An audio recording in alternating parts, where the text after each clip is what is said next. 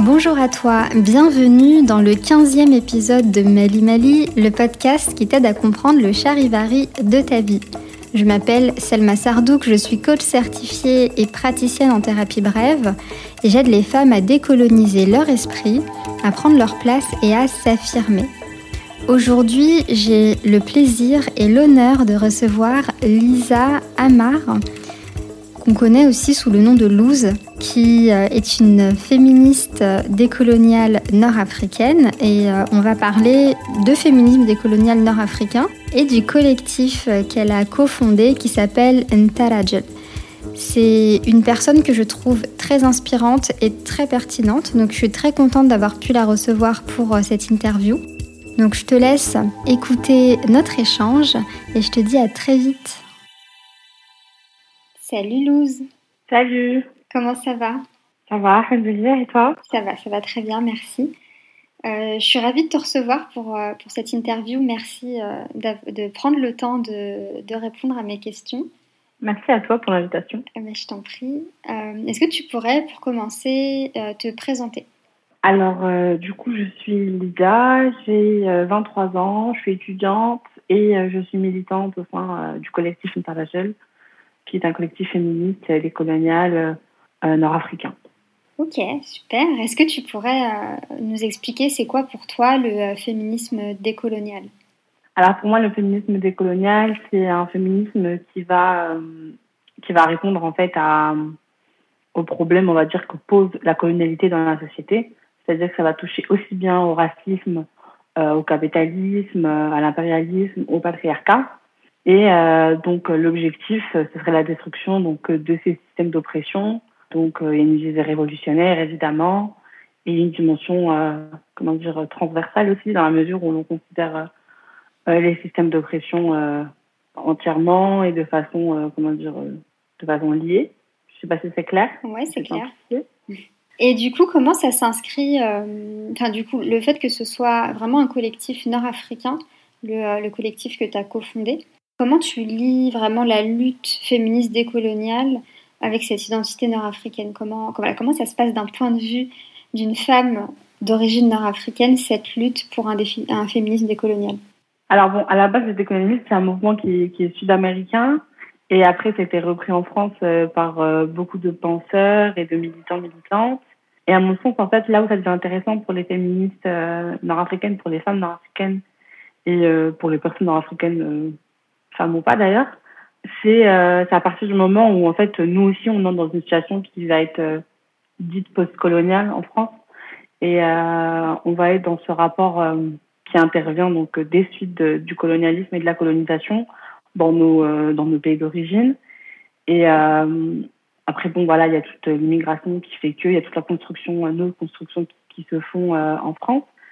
Et, et si tu veux, en fait, moi, ce qui m'a intéressé à la base dans le féminisme décolonial, c'est qu'il se situait donc en opposition aussi au féminisme blanc, hégémonique, libéral. Et ça correspondait davantage, en fait, à mes, à mes problématiques. Tu vois, je suis vraiment partie de moi-même, mes problématiques qui sont euh, celles des, enfin, des problématiques de femmes euh, issues de, de, milieux populaires, euh, donc immigrées et euh, portant le hijab. Donc je suis partie de ça.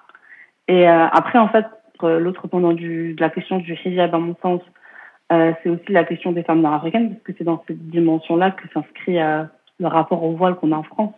Tu vois, c'est vraiment cette dimension un peu euh, néo-orientaliste, euh, devenu islamophobe, mais je sais pas si tu vois un peu ce que je veux dire. et, et, parallèlement, du coup, il y a, y, a la, y a la femme nord-africaine qu'on voudrait euh, libérer, qui serait dans l'hypersexualisation. Donc c'est un peu, c'est un peu deux facettes du même, du même pièce. À mon sens, c'est deux facettes du même problème. Et du coup, à mon sens, le féminisme nord-africain décolonial, il doit s'emparer de ces deux questions-là, et plus largement, du coup, de plein d'autres questions. Mais pour t'illustrer un peu, donc s'emparer des questions qui touchent à la fois à l'islamophobie parce que c'est central en fait dans, dans le racisme qui vise les personnes africaines en France, mais aussi euh, l'autre pendant qui peut être, euh, voilà, je sais pas, la question des identités, le fait que, que les Nord-Africains aient été euh, dépossédés, les Nord-Africains juifs, juives, les personnes noires, etc. Oui, je, vois tout à fait les, deux pendant, les deux pendant de la lutte. Effectivement, à mon sens, ça a aussi son, son origine pendant la colonisation, parce que l'enjeu du statut des femmes à ce moment-là était, était, vraiment, était vraiment super important. Et ça continue aujourd'hui, en fait. C'est, ah. on, a toujours les mêmes, les mêmes problématiques, en fait. Est-ce que tu pourrais nous parler un petit peu de ton, euh, du collectif que tu as cofondé? Ouais, alors euh, du coup c'est un collectif euh, assez assez jeune, donc qui existe depuis un peu plus de deux ans. Notre ambition à la base c'était vraiment de traiter les questions ben voilà, liées aux, aux, femmes nord-africaines ou aux personnes perçues comme des femmes.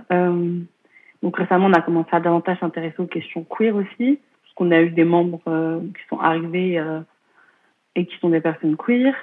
Donc voilà, après on travaille vraiment sur euh, plusieurs champs. Donc que ce soit celui de l'islamophobie, que ce soit celui euh, des questions des femmes nord-africaines ou celui... Euh... En fait, si tu veux, on est parti du principe que euh, les femmes nord-africaines, elles étaient soit dans des espaces antiracistes où elles niaient complètement les questions de genre, c'est-à-dire qu'on ne prend pas le temps de les penser, on ne prend pas le temps de les considérer. Alors au-delà du fait que c'est tout à fait misogyne, on a estimé que c'était pas une bonne réponse politiquement parlant, que c'était une bonne stratégie que si on, on, on, laissait de côté tout un, tout un pan de la colonialité, on n'allait pas réussir en fait à y répondre de façon convenable. Donc déjà ça d'une part. Et d'autre part, il y avait il y a tout un tout un groupe, on va dire, de femmes africaines qui ne se retrouvant pas dans les luttes euh, communautaires parce qu'elles ne répondent pas à des critères de, respectabilité, parce que pas musulmanes, parce que plein de choses. Tout ça sortent un peu du cadre en fait.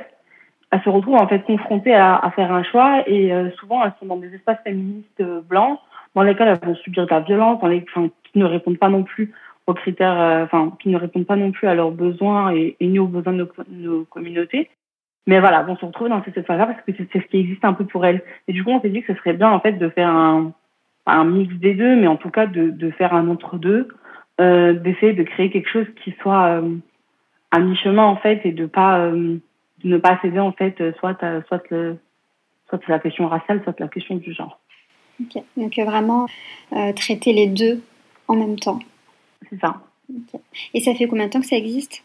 Deux ans et demi. super. Ouais, c'est un collectif assez jeune, mais, ouais. mais vous êtes assez, assez active. Vous êtes, vous êtes nombreuses On est une dizaine de personnes permanentes, on va dire. Et après, on travaille avec d'autres personnes de façon plus ou moins régulière. Et du coup, qu'est-ce que vous faites concrètement? Mais en fait, concrètement, euh, là, pendant, en gros, la première année, en vrai, elle, a consisté à, à casser un peu le terrain, tâter le terrain, faire une vraie équipe euh, qui, qui, qui, sache un peu où elle veut aller, etc. Et euh, là, en fait, on essaie vraiment d'amener euh, une, euh, comment dire, une nouvelle pensée, on va dire ça comme ça, une nouvelle pensée qui consiste à, dire aux femmes africaines qu'il est possible de créer autre chose donc là, je dis ça en plus, en gros, de notre quotidienne, que ce soit contre l'islamophobie ou contre la misogynie, de nos mobilisations quotidiennes et un peu genre classique. Ce qu'on essaie d'apporter de neuf, c'est vraiment ce truc-là, c'est de dire qu'il est possible de créer autre chose et de faire autrement. Parce que malheureusement, il y a eu beaucoup de, de, de comment dire, de propagande, en fait, à, à notre égard et qui a consisté, en fait, à, à rabâcher aux femmes nord-africaines qu'elles étaient soit traîtres de leur communauté, soit, enfin, soit on devait soumettre, soit on était traîtres. Et euh, du coup, on, on, essaie vraiment de revenir là-dessus, de déconstruire ce truc-là et de construire une troisième voie possible. Donc après, il y a, y a, un gros travail euh, théorique à faire. En fait, le boulevard du féminisme nord-africain, il il est un peu vide. Que j'essaie d'expliquer quand je te disais que les femmes nord-africaines, elles étaient soit du côté des antiracistes, soit des, des, euh, des féministes blanches. C'est parce qu'en fait, on a constaté que ce, que ce champ-là, il était... Euh, enfin, quand je dis je suis pas en train de nier le travail qui est fait par beaucoup de militantes, mais il n'est pas, en tout cas, il n'est pas, il est pas extrêmement investi, pas assez investi au, vu du nombre de femmes nord-africaines qu'il peut y avoir en France et une diaspora. Et euh, du coup, voilà, on essaie vraiment de poser les, les bases là-dessus, on essaie de pousser un peu la réflexion sur ces sujets-là et euh, de, de, voir dans quelle mesure c'est possible de faire autrement et autre chose que euh, le sacrifice euh, d'une part ou, ou d'une autre. Je trouve ça génial parce que, euh, parce que la notion de sacrifice, justement, dans, dans nos communautés pour les femmes, c'est euh, une notion qui revient souvent. En fait, on se sacrifie toujours pour les autres. C'est euh, les femmes nord-africaines, culturellement, on a vraiment ce truc. On est le pilier de la communauté. Mm. Donc on doit un petit peu arrondir les angles partout et toujours se faire passer en dernier finalement. Et ce que vous apportez là, enfin moi je trouve ça génial. Et euh, d'ailleurs je suis très contente hein, que tu aies, euh, accepté de faire cette interview parce que je te trouve hyper pertinente. Et, euh, et j'aime beaucoup dans ton approche, dans ce que tu partages, etc. sur les réseaux sociaux, c'est le côté sans concession.